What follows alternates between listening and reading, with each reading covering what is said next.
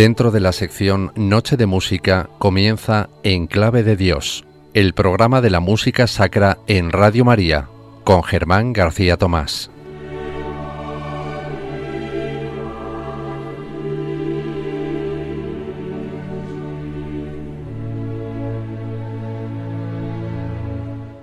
Nuestra Señora de la Almudena, patrona de Madrid, lo es desde el año 1085, cuando el rey Alfonso VI encontró la imagen de la Virgen entre la muralla árabe de la ciudad tiempo después de reconquistarla. De hecho, las raíces de la Madre de los madrileños, venerada durante más de un milenio, remiten a la ocupación musulmana de la capital, entonces denominada Mairit o Majerit para los cristianos, y sin esta funcionalidad. Su nombre Almudena, así como la ubicación de la catedral homónima, tienen que ver con aquella pequeña urbe usurpada durante siglos.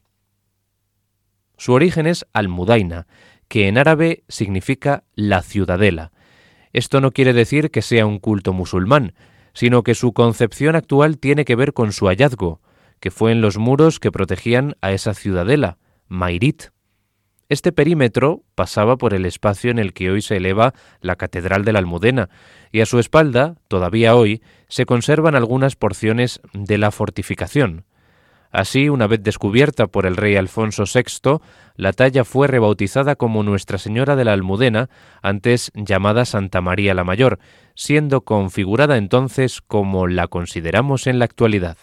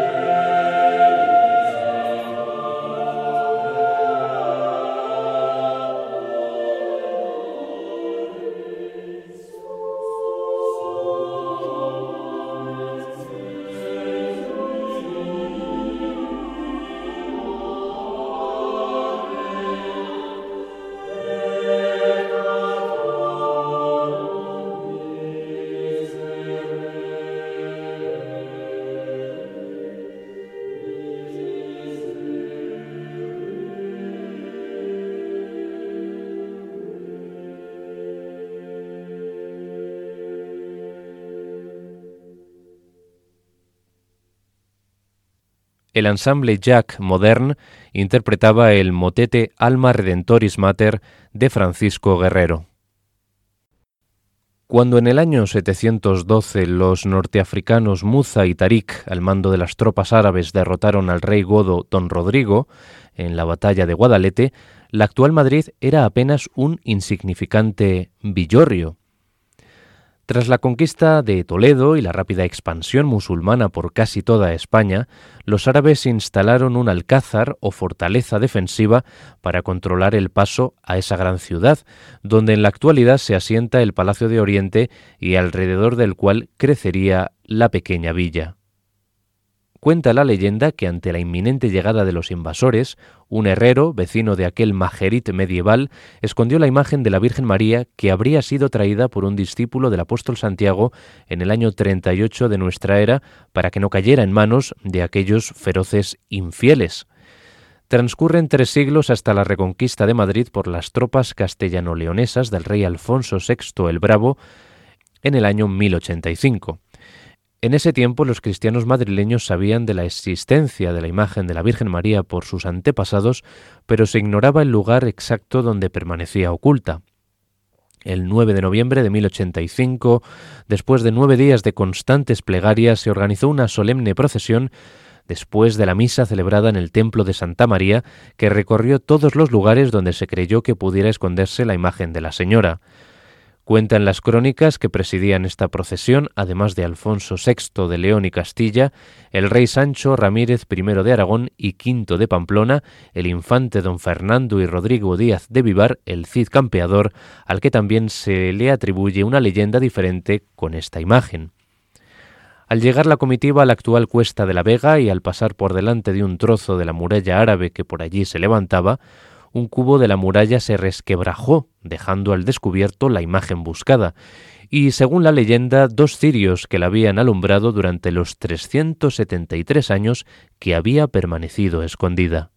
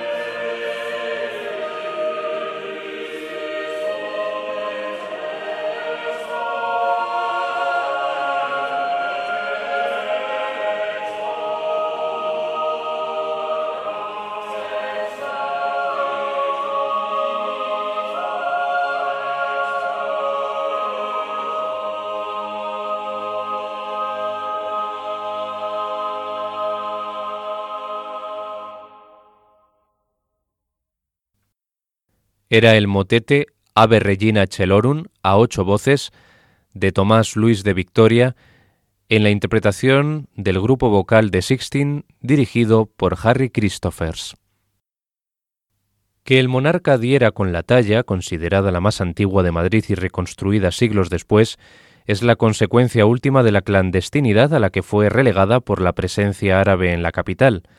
Si bien esta crónica está a caballo entre la historia y la leyenda, se cree que la imagen de la Almudena, entonces con su nombre primigenio, fue escondida tras la expansión de Al-Ándalus y que fue venerada en secreto, a escondidas de los moros y sin figura, durante generaciones sucesivas, aproximadamente desde el año 700 hasta el descubrimiento definitivo en el 1085.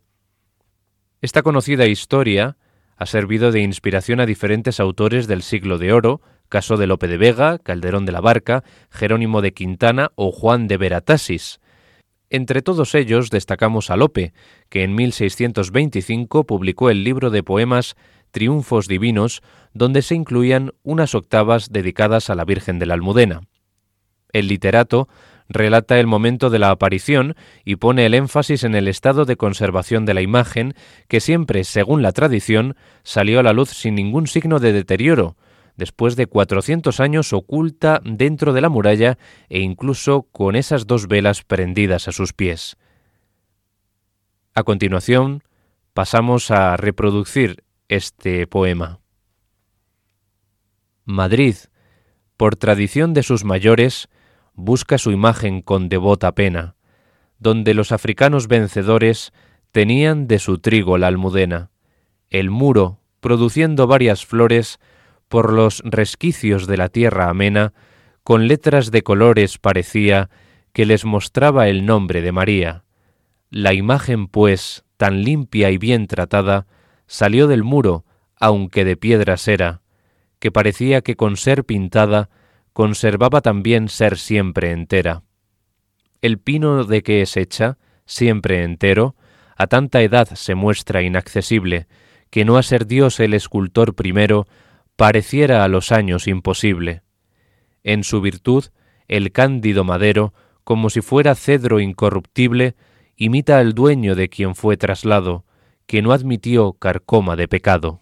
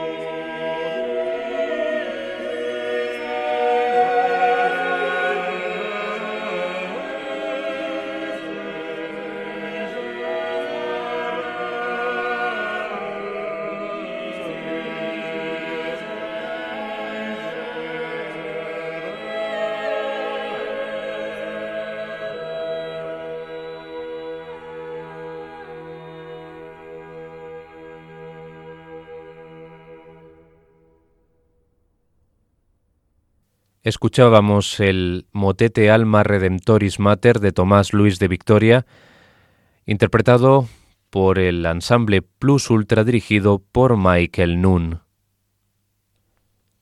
Mucho más enrevesada es la segunda teoría del origen de la Virgen de la Almudena. Su historia se narraba en lámina de bronce situada en la antigua iglesia de Santa María de la Almudena. Es tradición antiquísima que la milagrosa imagen de Nuestra Señora de la Almudena fue la principal que se adoró en Madrid, traída a ella de Jerusalén por el apóstol Santiago.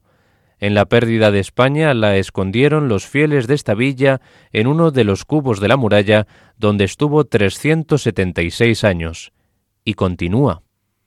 Restaurado Madrid mediante las oraciones y ayunos de los devotos que tenían heredada la devoción de esta santa imagen, sin saber el lugar donde estaba escondida, se cayó milagrosamente el cubo que la tuvo oculta en el riesgo. Se apareció tan incorrupta la materia de que es fabricada como si aquel día fuese labrada de nuevo. Hoy está con la misma entereza. Como podemos apreciar, esta leyenda es casi similar a la anterior. No obstante, varía en que habla de una virgen traída desde Jerusalén por el mismísimo apóstol Santiago. Desde la narración de este origen de la Virgen de la Almudena, en la lámina de bronce situada en la antigua iglesia, los madrileños sintieron una devoción única por la reliquia.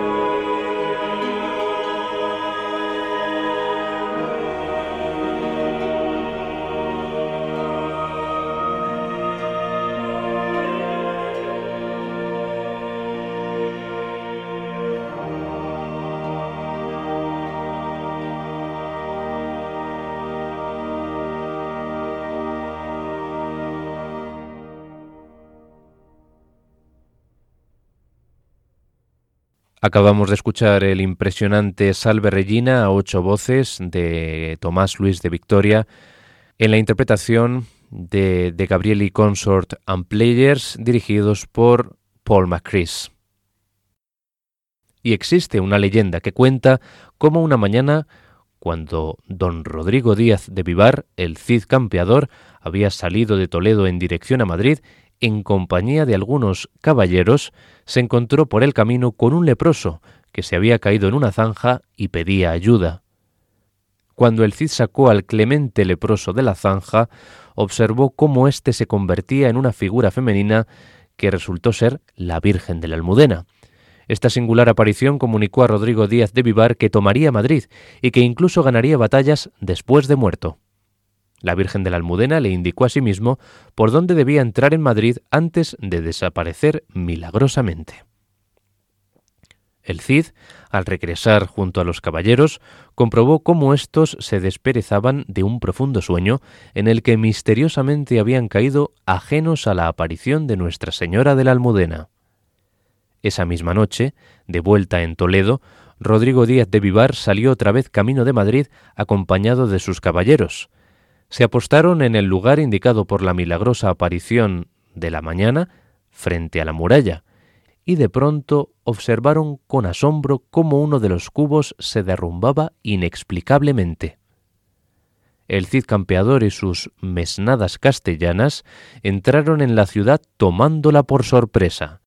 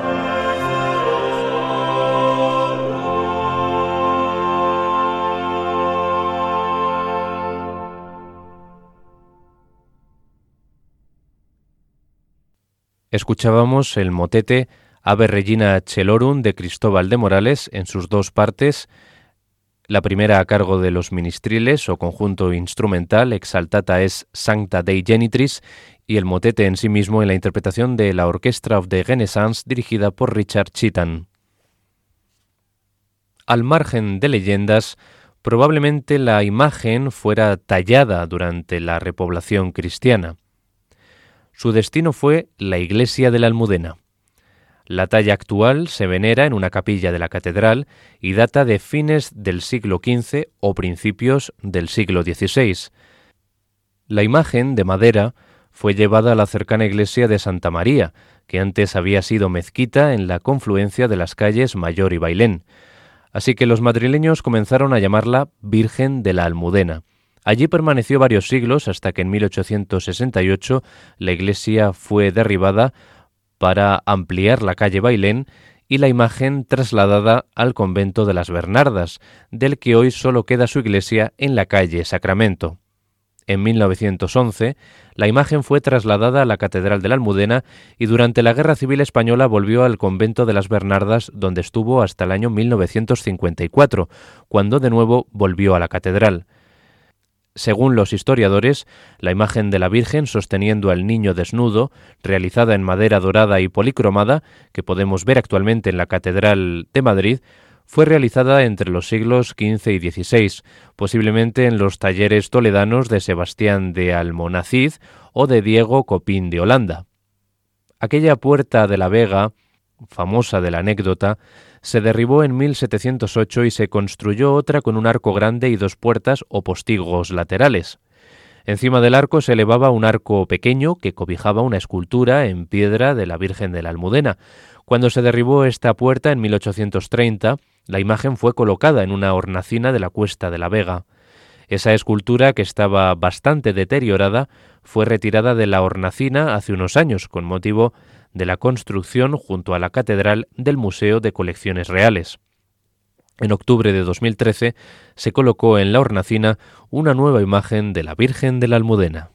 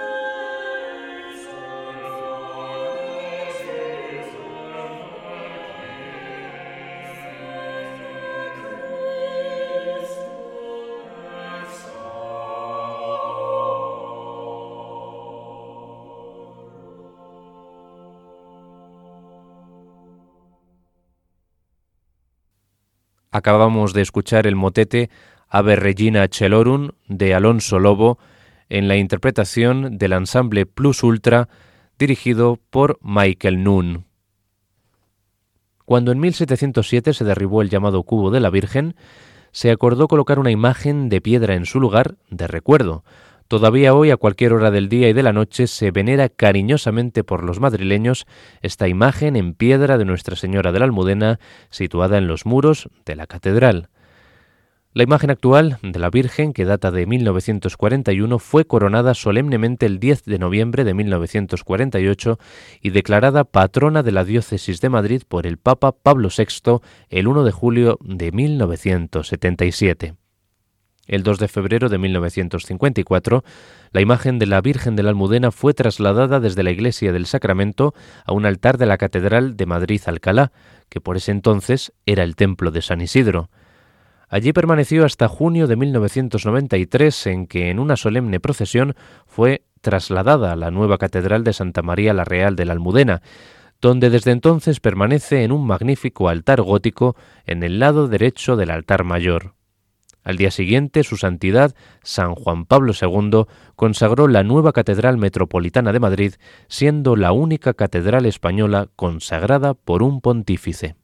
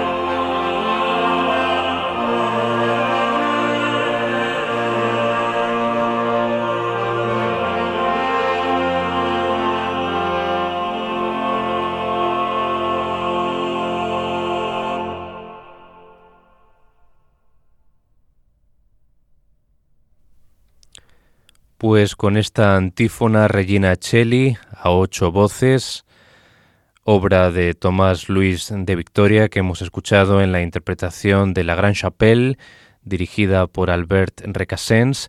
Hemos concluido este programa de hoy de Enclave de Dios, festividad de Nuestra Señora de la Almudena, y les hemos ofrecido historias del origen de esta fiesta y de esa talla que se conserva en la Catedral de la Almudena. Una fiesta que a los madrileños nos llega muy de cerca, ya que es nuestra patrona, pero que es interesante eh, pues acudir a esas historias que rodean pues el origen de una festividad tan asentada en el imaginario colectivo de la Villa de Madrid y una fiesta en definitiva tan castiza, ¿no? Porque al fin y al cabo es como San Isidro, al final se celebra la festividad de manera popular y con mucha alegría y también con devoción. Y mientras les hemos estado narrando estas circunstancias que en definitiva son la historia de Madrid en sí misma, del periodo de población musulmana y esa eh, reconquista por eh, los cristianos. Mientras tanto, han sonado muestras de polifonía española debido a Tomás Luis de Victoria, Alonso Lobo, Francisco Guerrero y Cristóbal de Morales, quizá los cuatro grandes polifonistas del Renacimiento español, que pusieron música a las cuatro antífonas eh, marianas, que son Alma Redentoris Mater, Ave Regina Celorum, Salve Regina y esta Regina Celi, este texto tan vinculado al periodo pascual.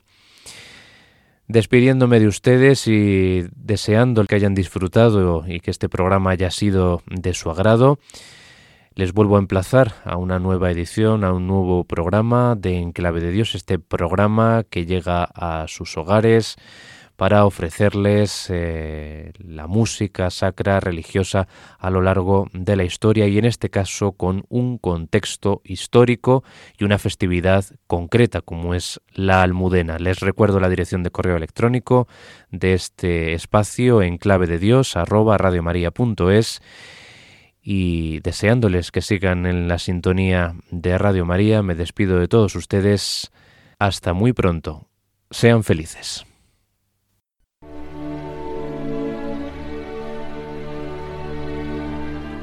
Y así termina En Clave de Dios con Germán García Tomás.